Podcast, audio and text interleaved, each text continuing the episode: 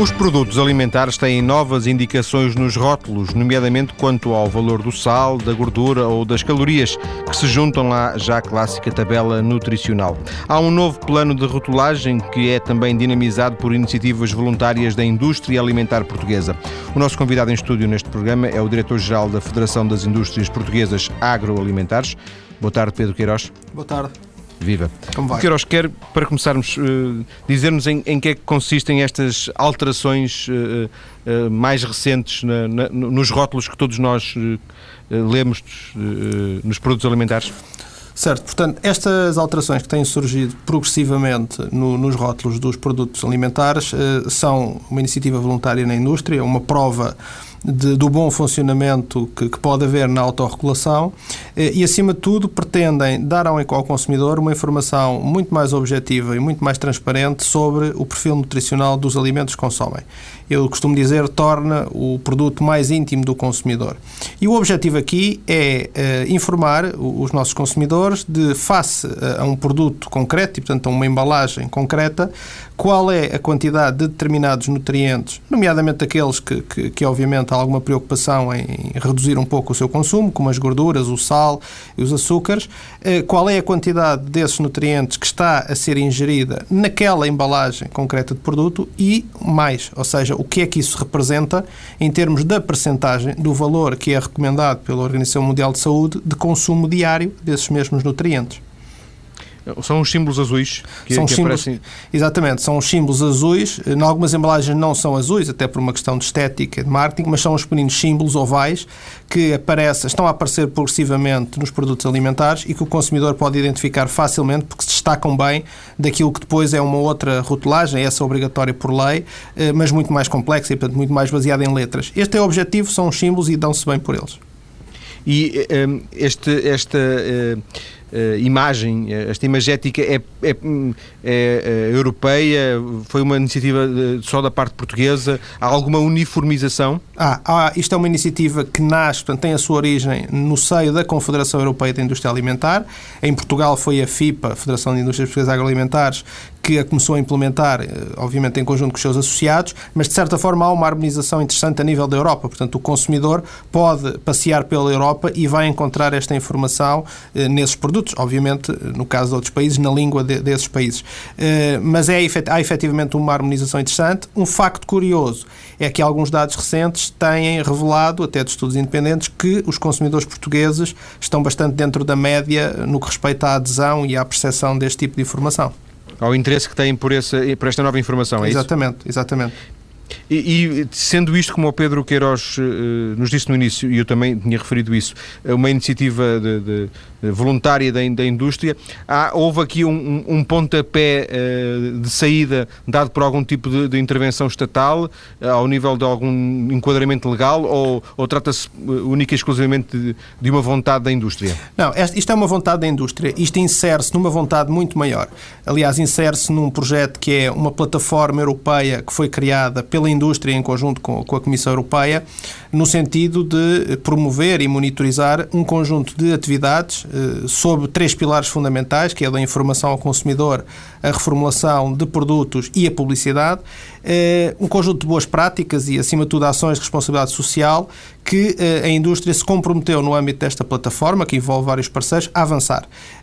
Esta plataforma começa agora a dar resultados, o da rotulagem nutricional é um, mas insere-se, portanto, num contexto mais alargado e é um compromisso com as autoridades europeias. Sendo que estamos a falar, a partir do momento em que são iniciativas voluntárias, estamos a falar também da, da, da, possibilidade de não adesão por parte de algumas empresas, de alguns setores em concreto. Sem dúvida. Uh, obviamente que esse risco existe inicialmente. Agora, o que nós temos notado a, a nível nacional é que uh, isto, isto, no fundo, vai reforçar a transparência, vai reforçar a, a, objetividade da informação e, portanto, nós temos notado uma vontade muito grande da maioria das empresas em aderir. Não andarão todas à mesma velocidade. Há adaptações que são necessárias fazer a nível das embalagens, a nível, inclusive, da própria quantificação analítica que é necessária fazer em alguns casos.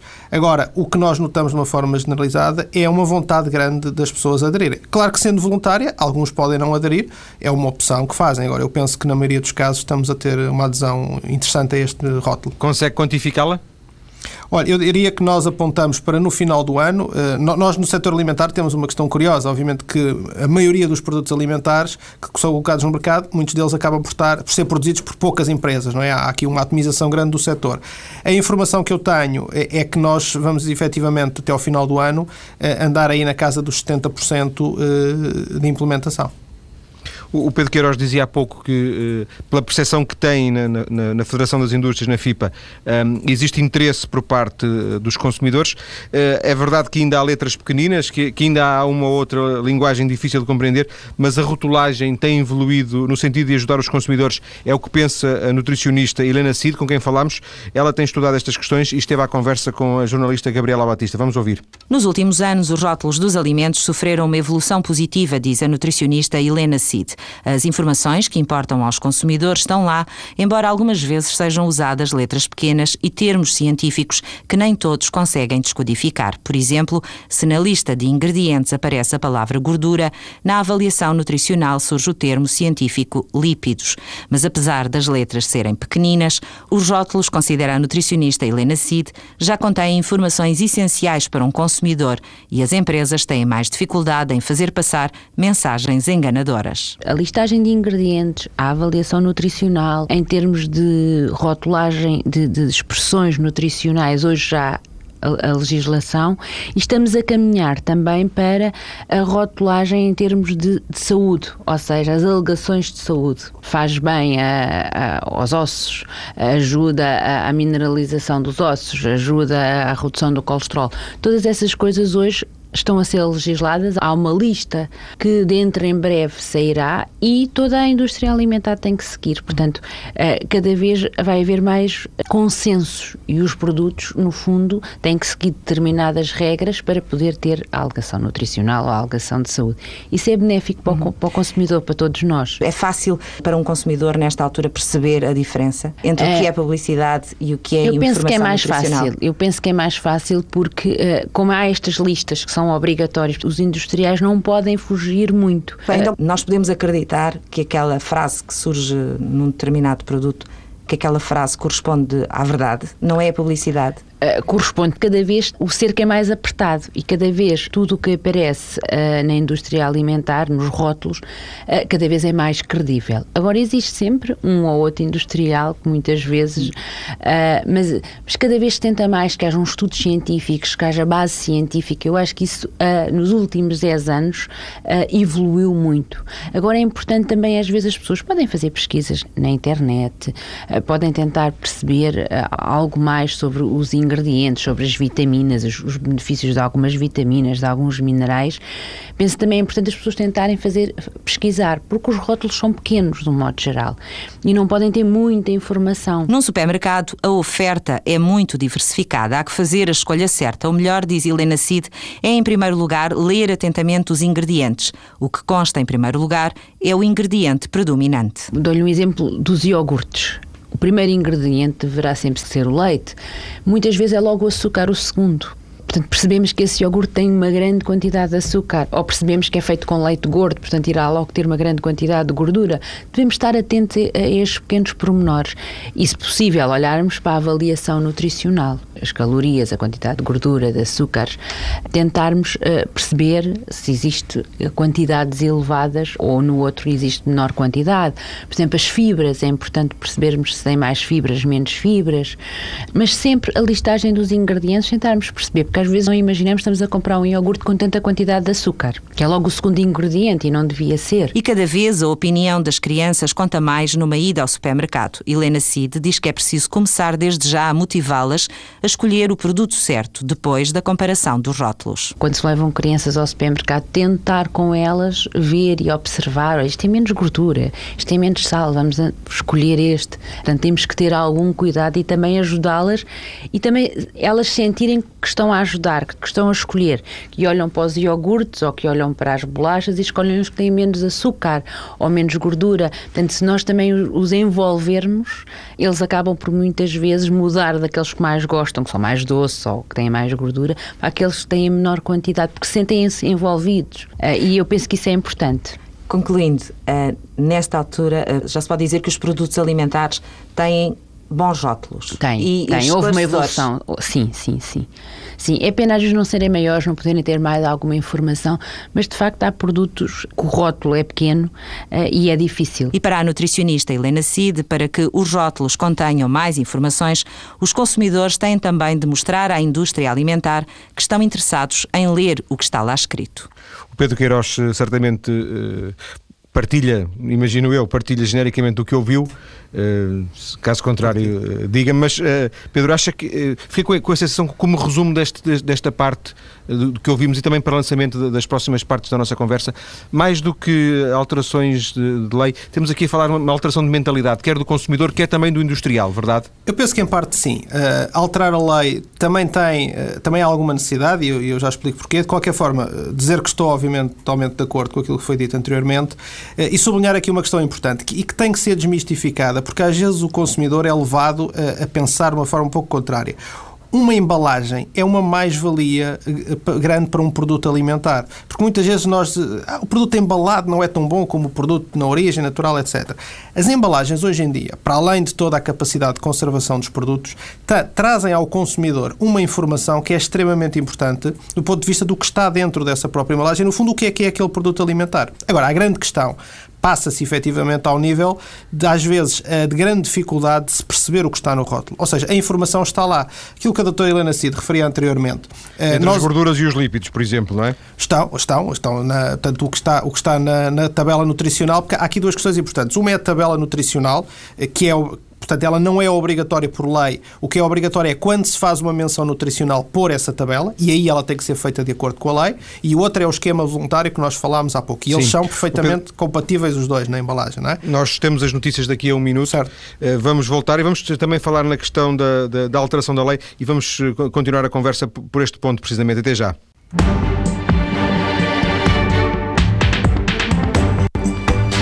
E de volta para continuar a conhecer as novas regras da rotulagem nutricional a partir de um novo plano voluntário que está a ser adotado e implementado pela indústria agroalimentar portuguesa. Em estúdio, precisamente, o diretor-geral da Federação destas Indústrias, a FIPA, o, uh, o diretor-geral Pedro Queiroz. Pedro, no final da primeira parte e ainda depois de termos ouvido a nutricionista Helena Cido, Pedro uh, dizia-nos que era importante alterar a lei, vamos, vamos perceber isso. De qualquer forma, eu interrompi-o numa altura em que o Pedro dizia uma coisa é estas indicações nutricionais voluntárias, os tais símbolozinhos, por exemplo, azuis que aparecem na... Outra coisa é a tabela nutricional Exato. que, se não é obrigatória, hoje em dia já é quase um clássico, não é? Já é quase um clássico. Aliás, o, o, que a lei, no fundo, consagra é que qualquer menção uh, face à composição nutricional do produto obriga imediatamente a, a haver uma clarificação e, e, a colocação dessa tabela no rótulo. Portanto, acaba por ser um clássico e a maioria das empresas uh, começaram já a utilizá-la.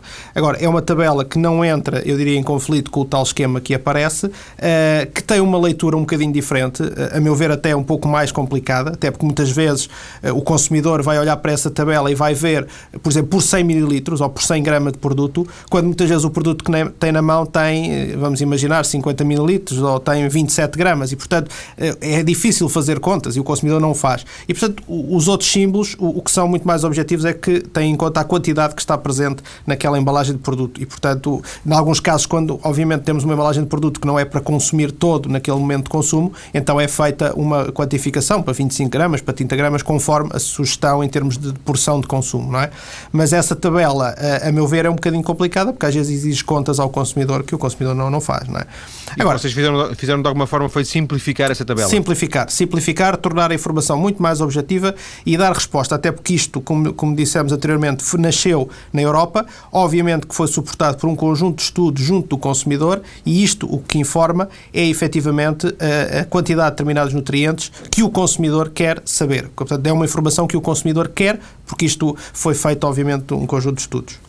Sal, gordura, calorias. Açúcar. Calorias à cabeça, portanto, a primeira preocupação do consumidor, segundo esses estudos, é as calorias que o produto tem. Embora às vezes, se calhar, o consumidor não tenha muita noção da quantidade de calorias que deve ingerir diariamente, e, e por isso é que nós tivemos a preocupação. Ou até das que precisa, não é? Das que precisa.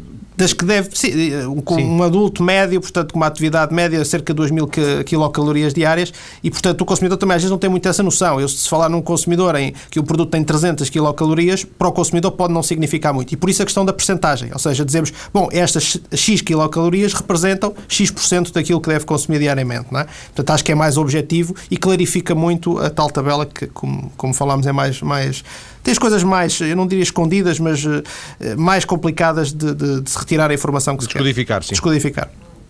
E são só, são só as calorias, os açúcares? Portanto, calorias, açúcares, gorduras uh, e sal, fundamentalmente. E sal aparece como, como sal mesmo ou aparece como sódio?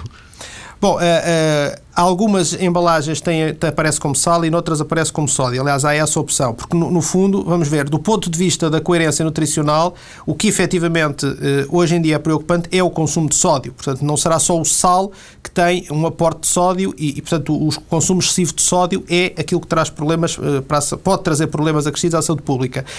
a opção por sódio é uma maior coerência com os termos nutricionais, a opção por sal é uma maior coerência com, no fundo, a linguagem é? a linguagem corrente. Não é? Agora, eu acho que o consumidor também vai, vai percepcionando estes termos e, e, e vai se adaptando a eles. Isto é a propósito daquele que há pouco a Helena se dizia, que era, às vezes as pessoas encontram a, a, palavra lípido e nem toda a gente sabe que isso quer dizer gordura, é não é? Exatamente, e, é verdade. E portanto há aqui, digamos, um, um, um dilema, uh, uma é. dialética entre o interesse, manter o interesse científico da, e, e, o interesse do consumidor, que seria mais prosaico. É, e às vezes é difícil, às, às, vezes é difícil comunicar com um conjunto de consumidores tão heterogéneo, não é? Portanto, há pessoas que até às vezes, pelo fruto do acompanhamento que têm com o seu nutricionista, já dominam bem estes termos, hidratos de carbono, lípidos, sódio, etc., e sabem perfeitamente o impacto negativo que isso pode ter na saúde se consumido em excesso. Eh, há outras pessoas que não tanto e, portanto, estão mais familiarizadas com a questão açúcar, gordura, sal. E, portanto, é importante progressivamente. De qualquer forma, eu acho que devemos ser um bocadinho exigentes nesta matéria e acho que progressivamente também devemos ir educando um pouco as pessoas a percepcionarem estes termos que talvez não sejam tão correntes, mas que são efetivamente importantes e que mais tarde, eventualmente, se podem eh, confrontar com eles, até em consultas que façam a, a determinado tipo de artigos ou de informação pode aparecer e, portanto, é importante que ou as até pessoas... no médico, ou até no médico, no médico ou no nutricionista, exatamente. exatamente. Portanto, não, não se deve baixar o nível, deve-se manter uma, uma certa, um certo nível de exigência deve-se manter pelo menos alguma correção na informação e exigir também um bocadinho que o consumidor procure ele próprio um pouco melhorar os seus conhecimentos nestes termos. Embora aqui os médicos e os nutricionistas tenham um papel importante, em, isto, é, isto é uma ação que tem que ser partilhada por todos, pela sociedade, ou seja, isto não pode ser uma responsabilidade da indústria, tem que ser de todos. E, portanto, aqui esses profissionais de saúde devem também uh, contribuir um pouco para a formação desse mesmo consumidor. É importante que o façam. Há pouco o Pedro dizia que defendem uma, uma alteração da lei. Quer explicar-nos? É, a noção que nós temos hoje é que a lei de rotulagem que existe, primeiro a lei está muito dispersa, ou seja, existem variedíssimos diplomas que foram surgindo ao longo do tempo, uns uh, substituindo os outros, outros alterando os primeiros, uh, e a verdade é que a legislação sobre rotulagem se tornou hoje extremamente complexa. E não é só complexa para a indústria, porque a indústria tem os seus mecanismos para, num rótulo, e às vezes já se torna difícil porque a informação requerida é muita, mas põe essa informação. O problema que se põe, e acho que era interessante até a nível da Europa, quando se faz esta exigência de, no, de, de, cada vez mais requisitos se fazer, era um estudo de perceber se efetivamente nós estamos a acrescentar informação que vai contribuir para uma melhor uh, comunicação com o consumidor ou se estamos a contribuir para alguma confusão. Eu, na minha opinião pessoal, estamos a contribuir para alguma confusão. Porque hoje em dia, aquilo que a Helena explicava há pouco, uh, uma lista de ingredientes. O ingrediente está em primeiro lugar é aquele que está em maior quantidade ponderal no produto. Bom, mas o consumidor sabe isso. Não sabe. E, e muitas vezes há uh, informação. Eu não estou a dizer que a lista não deva estar, deve. Agora, eu acho que há muita informação e devíamos fazer uma reflexão cuidada. Não é algo que se diga de ânimo leve, não devíamos ter isto ou não devíamos ter aquilo. Agora, era preciso uma reflexão importante e, acima de tudo, um estudo junto dos consumidores uh, que suportasse mais esta rotulagem. Portanto, não carregarmos os rótulos de cada vez mais informação, mas, acima de tudo, passarmos algumas informações que são chave. Eh, obviamente que um prazo de validade é uma informação chave para um consumidor. Agora, se calhar há outras como os métodos de produção, etc., que não serão tanto tão relevantes. Agora, é a lei que existe. E como é a lei que existe, é essa que tem que ser cumprida e é essa que tem que estar nos rótulos. Oh Pedro, eh, por coincidência, eh, até porque o Pedro não conhece este estudo, ele só vai, só, vai, só vai ser revelado no dia 10. Eh, antecipamos aqui um, as conclusões de um estudo que, precisamente no dia 10 de outubro, vai ser apresentado pelo investigador e professor da Universidade do Porto, Luís Miguel Cunha, eh, que é um investigador na área do comportamento alimentar. Nesse dia 10 realiza-se na zona do Porto um seminário sobre novos paradigmas alimentares. Uma das intervenções é precisamente sobre rotulagem. Luís Miguel Cunha esteve esta manhã na TSF, conversou um bocadinho comigo para nos deixar algumas ideias que vai vai ver, Pedro, vão ao encontro daquilo que acabou de dizer? Temos que começar por uh, dividir os, os, consumidores em, em dois grandes grupos, uh, se quiser. Uh, aqueles que são os consumidores, que eu chamaria um consumidor perfeitamente diferenciado, e o consumidor que, por qualquer razão, normalmente por questões de saúde ou, ou por questões de um, de um, maior cuidado com a sua alimentação, eh, fazem uma leitura mais, eh, mais aprofundada e mais cuidada do rótulo eh, do, do, alimento e, e, da informação contida no rótulo. Eh, por exemplo, eh, quando falamos de, dos indivíduos com eh, alergias alimentares, ou no caso específico dos doentes celíacos, só para dar dois exemplos, naturalmente que esses, esses consumidores vão abordar o rótulo alimentar e a informação aí contida eh, numa perspectiva completamente distinta do consumidor que eu aqui designei como consumidor comum. O consumidor comum, e foi sobre esse que debruçamos parte do trabalho que vai ser aqui eh, apresentado neste seminário e que resulta precisamente ainda de, de, alguns dos resultados do projeto Agroconsumidor, que já tivemos o prazer Exatamente, de falar aqui, aqui, falar. Neste, nesse caso, para, para esse tipo de consumidor, o que verificamos efetivamente é que em estudos observacionais, desde já, por isso, sem qualquer contacto com o próprio consumidor, apenas observando, nós verificamos que eh, a grande maioria dos consumidores efetivamente lê eh, ou, ou procura ler o rótulo. No entanto, eh, também verificamos que essa frequência de leitura vai depender da categoria de produto. Eh, sendo que, que é mais, mais intensa eh, mais, ou mais, mais elevada eh, no caso dos produtos frescos ou refrigerados. Nós, nós uh, verificamos mais tarde, uh, aí sim, já na interpelação uh, dos consumidores, por isso, ao avaliar as, as suas atitudes, que muitas vezes essa mais elevada frequência na leitura do rótulo se prende, precisamente nesses produtos frescos ou refrigerados, se prende precisamente com a procura, nomeadamente, da data de validade. Por isso, eh, embora eh, se verifique que grande parte dos consumidores, em termos gerais, eh, podemos dizer que de uma forma transversal a todos os produtos alimentares, aproximadamente 3 quartos dos consumidores vão, vão ler os rótulos, sendo que isto pode aumentar quase até 100% por alguns grupos alimentares e pode descer até aos 50% noutros produtos, nomeadamente em alguns produtos transformados. O grau, leitura, o grau de intensidade não é, não é igual. Não é igual, mas. Há mesmo mínimo. É, é, acima de tudo, é, a informação que é procurada é muito reduzida eh, genericamente. Por isso, eh, eh, o, o, consumidor tende a procurar aquilo que nós chamamos, na loja, e devo, devo referir que isto são eh, estudos que foram feitos em ponto de venda, eh, o consumidor tende a procurar essencialmente aquilo que nós chamamos a informação de sobrevivência isto é, eh, a designação do próprio produto, naturalmente, eh, a sua data de validade e eh, a quantidade de produto. Por isso, essencialmente, esta é, é, é, a informação que, em primeira análise, o consumidor comum vai procurar no ponto de venda, no momento da, da escolha do, do, do seu produto. E depois começará a procurar outra informação, mas aí já, já vemos um, uma diminuição muito marcada da informação que é procurada, eh, nomeadamente mesmo ao, nível da, da, informação nutricional. A frequência com que o consumidor procura essa informação, genericamente, ainda é relativamente reduzida. Aqui eh, eu gostaria também de, de mencionar que nós também, também fomos questionar o porquê desta reduzida procura de informação em termos genéricos. E, desde logo, isto também de forma transversal para as diferentes categorias, o que ressalta é que eh, a maioria dos consumidores afirma que ou, ou já tem uma experiência prévia, e naturalmente nesse caso Portanto, já conhece. já conhece o produto não, não sente necessidade de procurar essa informação Noutras situações, eh, e isso fruto até eh, do, do, próprio ritmo de vida a que as nossas sociedades estão sujeitas, eh, o próprio consumidor afirma que não tem tempo disponível para estar a, a, a procurar essa informação. E se imaginarmos um, um carrinho de compras, ou, ou, mesmo um cesto de compras com 10, 15 uh, uh, items, ou, ou, então o carrinho de compras do, do mês com algumas dezenas ou quase centenas de, de produtos, naturalmente que se tornaria difícil procurar toda essa informação num único momento de compra.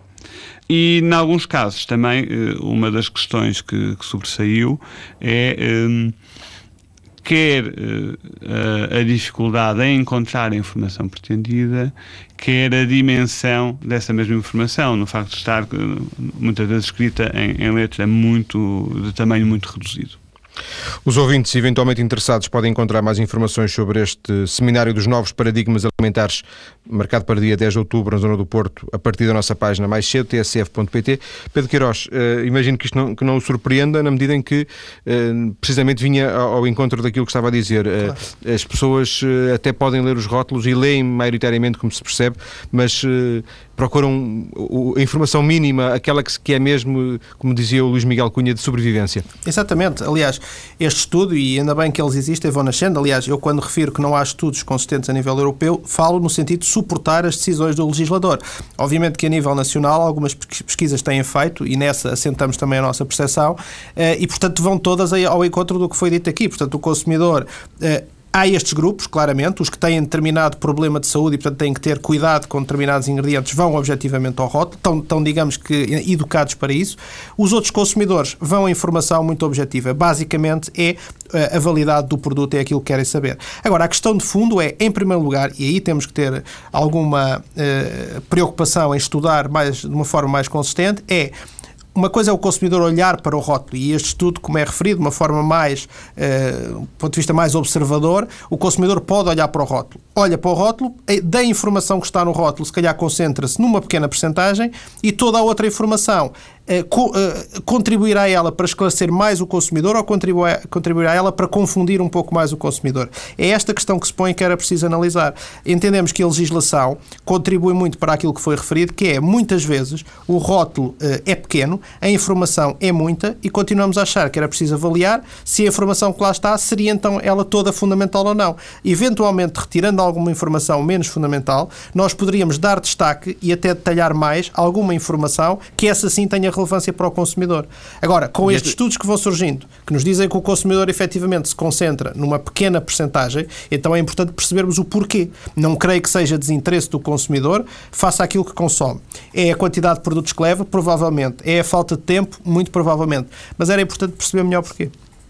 E vocês, com estas, esta tal eh, iniciativa voluntária, estão a dar um contributo no sentido de, de, de tentar resolver este, este hum, abismo que existe entre eh, a informação toda e, e o desinteresse ou eventual eh, falta de tempo? É, Temos. estes novos símbolos aparecem um pouco nesta linha? Temos esta convicção, porque repare, um exemplo, um exercício muito simples. Eu se pegar na tabela nutricional e tiver uma, uma tabela nutricional por 100 gramas de um produto e tiver com uma embalagem que vamos pôr por hipótese 135 gramas e que é toda consumida no momento de consumo, eu vou ter eh, um valor calórico em quilocaloria por 100 grama. Portanto, eu vou ter que encontrar isso numa tabela pequena, vou ter que fazer uma conta se eu tenho aqui, se isto está para 100 grama, quanto é que estará para X e quanto é que eu vou consumir. O outro é olhar para um símbolo que diz imediatamente tem X calorias, isto representa uma percentagem do VDR, ou seja, do valor diário de referência, valor esse indicado pela Organização Mundial de Saúde. Portanto, estamos a falar de um imediatismo do ponto de vista, ou seja, eh, rapidamente o consumidor percebe. Eu quero saber quantas calorias tem, mas não não é quantas calorias tem num quilo ou em 100 gramas, é quantas calorias tem que se eu consumir isto tudo. E isso está lá. Portanto, nós entendemos estar a contribuir, a indústria alimentar entende estar a contribuir de uma forma muito positiva para essa maior transparência e objetividade de informação. A adesão da indústria alimentar, tanto quanto o Pedro sabe, eh, verifica-se em todo o tipo de produtos eh, que estão neste, no vosso setor, na vossa fileira agroalimentar, ou há setores mais, com mais resistência do que outros, até se calhar pelas próprias características desses setores? Não, os produtos, os chamados pré-embalados, portanto, aqueles produtos que são oferecidos ao consumidor numa embalagem, né, numa garrafa, numa lata, numa Tetra Pak, são efetivamente uh, produtos que estão progressivamente a adotar este tipo de, de, de, iniciativa. Claro que se calhar as empresas maiores, pelo, pelo conhecimento que têm, pela facilidade que têm investir rapidamente em novos rótulos, novas embalagens, eh, se calhar acelerar um bocadinho o passo. Mas eu estou convencido que mesmo as empresas mais pequenas o farão com vontade, porque já perceberam claramente, e aliás nós temos tido, eh, eh, digamos, referências bastante positivas face a esta iniciativa, porque já perceberam que isto é o futuro. É esta informação que o consumidor cada vez mais quer, até porque se associa cada vez mais à alimentação, ao bem-estar, à saúde, e portanto, quer dizer, eu penso que é um ponto sem retorno e certamente no futuro não há nada na manga para já, portanto, trabalharemos uh, neste esquema agora, mas certamente no futuro eu penso que outras iniciativas virão. Pedro, depois das notícias vamos voltar à conversa. Vamos, vou querer ouvi-lo sobre a questão também das alegações de saúde, aquelas promessas de perda de, de peso e algum, alguma falta de, de, suporte científico nas afirmações. E vamos também ouvir quem tem responsabilidade aqui em Portugal por esta área da rotulagem. Até já então. E nesta terceira parte continuamos a falar de regras de rotulagem, novas regras de rotulagem nutricional, portanto alimentar, a propósito de novos símbolos que aparecem cada vez mais nos produtos alimentares à venda em Portugal. Novos símbolos que visam uma dieta mais equilibrada, é pelo menos essa a intenção da FIPA, a Federação das Indústrias Portuguesas Agroalimentares. Pedro Queiroz é o diretor-geral eh, da FIPA, está em estúdio. Pedro, há também, nós não, não falámos nisso, eventualmente alguma ligeireza, não sei se a palavra é a mais correta, na apresentação de certas afirmações eh, que eventualmente carecem do suporte científico, alguma facilidade de confundir informação com, com publicidade. Concorda?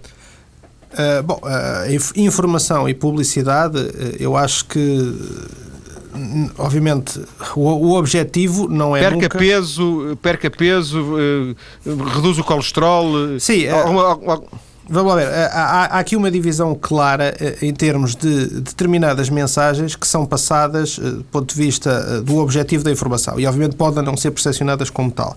Essas informações que refere, que, obviamente, e por isso é que eu acho que aqui às vezes há uma linha interna entre essas duas questões, como é que nós entendemos a informação e estamos a assumir isso como publicidade. Obviamente que parte da informação também pretende valorizar um pouco aquilo que está nos produtos. Agora, a questão é, essa, essa informação viveu algum tempo sem uh, um enquadramento, um enquadramento legal neste caso. E obviamente que a própria indústria sentiu que durante esse tempo houve aqui algumas barreiras à inovação.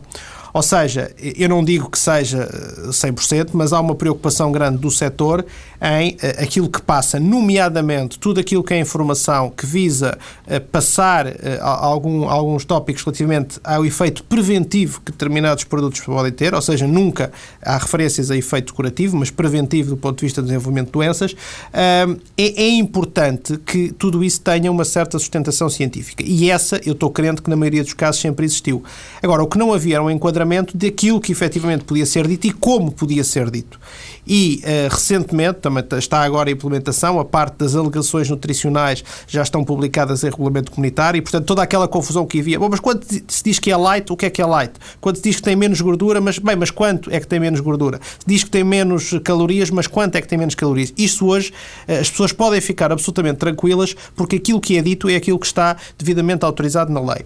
As alegações de saúde. É importante também que se saiba que há, agora, há listas que foram elaboradas em todos os Estados-membros. A FIPA em Portugal e conjunto com o Ministério da Agricultura, o Gabinete de Planeamento coordenou esse trabalho e neste momento será a Autoridade Europeia para a Segurança Alimentar que está a avaliar todas essas menções, que irá emitir um parecer à Comissão Europeia para que a Comissão depois diga claramente, do ponto de vista da saúde e do efeito preventivo na saúde, o que é que pode ser dito e como é que pode ser dito. Portanto, acho que há uma evolução muito positiva, a indústria aplaude, até porque vem, de certa forma, evitar algumas situações que pudessem existir de concorrência desleal e vem, acima de tudo, facilitar a inovação, porque as empresas agora podem efetivamente investir em novos produtos, sabendo claramente aquilo que depois podem evidenciar. Obviamente que quando se pergunta publicidade e informação, eu acho que às tantas há aqui um, uma certa hesitação em como definir, porque obviamente que alguma informação é importante para o consumidor conhecer o produto, mas também é importante para o consumidor fazer uma opção de venda, de compra, não é? Portanto, acho que Pedro, esta, esta informação que nos estava agora a dar relativamente a, a estas listas uh, uh, de alegações de saúde, aquilo que certo. pode ser ou não ser dito, uh, é interessante confrontar isso precisamente com aquelas pessoas que em Portugal têm responsabilidades nesta área, nomeadamente no Gabinete de Planeamento e Políticas do Ministério da Agricultura, em concreto Lourdes Camilo, deste gabinete, ela que tem também competências na questão da rotulagem, está em direto a partir do, do Ministério da, da, da, Agricultura. Lourdes Camilo, bom, boa tarde. Boa tarde. Viva. Boa tarde. Uh, quando é que teremos em vigor essas listas de maneira a, a, a, poder perceber o que é que é alegações de saúde corretas e, e, incorretas? Bom, nós neste momento já sabemos quais são as corretas e quais são as incorretas. O regulamento 1924-2006 é, já está em vigor. apenas o que falta agora é que a Autoridade Europeia para a Segurança Alimentar faça a avaliação científica dos dados que foram enviados pelos Estados-membros, dos dados científicos que comprovem precisamente essas alegações. Uh, mas, de qualquer forma, uh, a indústria já tem que ter as provas de, de que as alegações que está, as menções que está a utilizar são adequadas. A única coisa que ainda resta são os perfis nutricionais, que é saber que alimentos é que vão ter a possibilidade de ter essas alegações ou não. Mas eu até gostaria primeiro de referir que este regulamento veio moralizar uh, estas informações nutricionais e de saúde nos Estados-membros. Por, porquê?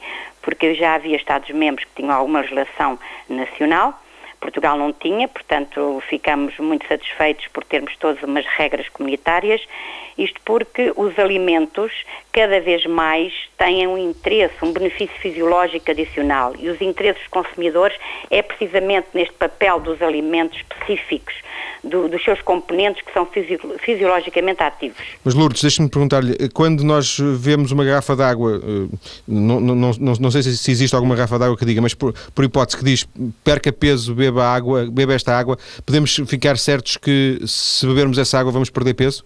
Ela tem que ser baseada, essa, essa alegação de, que é uma, essa é uma alegação de saúde uh, de redução de peso, está prevista no regulamento, foram entregues realmente, como o engenheiro Pedro Queiroz disse, à, à Comissão Europeia e tá, estão a ser avaliadas pela EFSA, se os dados científicos que foram entregues são suficientes, são aceitáveis para pedir a ver, a pedir a, a, vir a ter essas menções. De qualquer maneira, neste momento, há um período transitório em que a, a indústria que tem esse tipo de alegações pode mantê-las sob a sua responsabilidade até à saída dessas listas Sim. finais que, que a, Comissão irá um, ser públicas, vão ser públicas.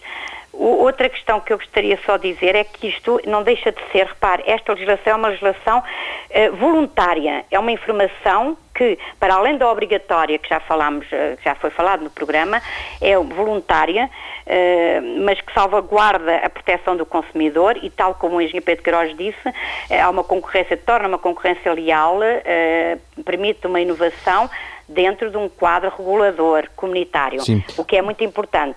Deixe-me fazer-lhe uma pergunta, deixe-me fazer uma pergunta que, que quero muito ouvi-la. Uh, o que se percebeu aqui ao longo deste programa é que a legislação, embora muito bem intencionada e, e, e num caminho de, de, mais informação, corre o risco de ser uh, desaproveitada no sentido em que pode ter excesso de informação, concorda? Eh, eu há pouco ouvi e penso que se referiam à rotulagem geral, à nova proposta ou à legislação rotulagem geral, não propriamente só à alegação, porque as alegações ainda... Não, era genericamente. É, genericamente, é assim, não há dúvida que pode haver muita informação, e isto com a evolução tecnológica e com a avaliação científica que hoje temos do alimento, hoje o alimento tem uma conotação completamente diferente, eh, cada vez há mais informação e exigências em termos de saúde do consumidor. Por exemplo, estamos a falar dos alergénios, ninguém, por exemplo, há pouco podia pensar que o termoço tivesse de estar numa rotulagem, por exemplo, porque pode ter problemas de alergia para determinadas populações e, portanto, essa informação tornou-se quase como uma, uma garantia da saúde do consumidor. De qualquer forma, não nos devemos esquecer que realmente há embalagens pequenas, mas a indústria, por vezes, também coloca outro tipo de informação que vão para além das obrigatórias e, e que muitas vezes se misturam com as exigências que o consumidor deve ter acesso. Por exemplo, neste momento está previsto na nova proposta da rotulagem que as dimensões, eh, as indicações obrigatórias tinham uma dimensão de 3 milímetros, o que a indústria acha muito exagerado e eventualmente será as obrigatórias, porque realmente ficará um, um rótulo muito grande. Mas não nos podemos esquecer que a importância que devem ter as indicações obrigatórias de rotulagem. E se queremos que o consumidor entenda que a lista de ingredientes é por ordem decrescente, uh, que uh, qual é o responsável pelo produto, como é que é uma data de durabilidade, que muitas vezes ele não entende, porque é que um produto perecível tem um consumo até e o outro tem uma data que pode ir para além, que é consumido de preferência antes de. Todas estas indicações de rotulagem realmente precisam de espaço. Melhor, mas têm que ter espaço, um espaço próprio distinto perfeitamente e claramente evidenciado do resto das indicações que vão para a questão do marketing, que vão para a diferenciação de marcas comerciais, que vão para, para, outras, para outras questões. Agradeço, Lourdes Camilo, este contacto a partir do Ministério da Agricultura, que tutela precisamente esta área da rotulagem. Pedro Queiroz, para fecharmos a nossa conversa e também este programa, a autorregulação funciona? As empresas, eh, ao nível, por exemplo, da FIPA, da Federação das Indústrias, algum tipo de autorregulação, de uma espécie de um provedor em que as pessoas possam queixar, podem queixar-se às empresas? Bom, um dos grandes exemplos da autorregulação foi exatamente o sucesso que se conseguiu ao, consumir, ao conseguir este esquema de rotulagem nutricional voluntária. Exatamente, que é o tema deste programa. Exatamente, mas para além disso, a, a, FIPA tem efetivamente, até muitas vezes a pedido e de acordo com as empresas, ainda recentemente tivemos um caso desses, em que a FIPA, a, a, no fundo, recebe determinadas notas de algumas empresas, até às vezes face, face a algumas informações de rotulagem, e que no fundo ajuda a que muitas vezes chegue a algum consenso e que se tenha informações mais corretas, até às vezes na interpretação da legislação legislação, muitas vezes até neste caso, da legislação de alegações nutricionais e de saúde, que não é uma legislação muito imediata e muito fácil às vezes de perceber. A FIPA tem tido um papel aqui de alguma mediação, obviamente que a responsabilidade é sempre das empresas, das empresas. mas tem tido aqui um papel de alguma mediação, até porque a FIPA tem grupos técnicos onde eh, vai permanentemente avaliando a legislação e ajudando a sua implementação. Pedro Queiroz, muito obrigado por ter obrigado, vindo à TSF esta tarde. Falámos mais cedo ou mais tarde de rotulagem dos produtos alimentares em várias perspectivas, a partir, foi esse precisamente o, o ponto inicial, das iniciativas voluntárias da indústria no sentido de dar mais informação sobre as características nutricionais dos produtos alimentares.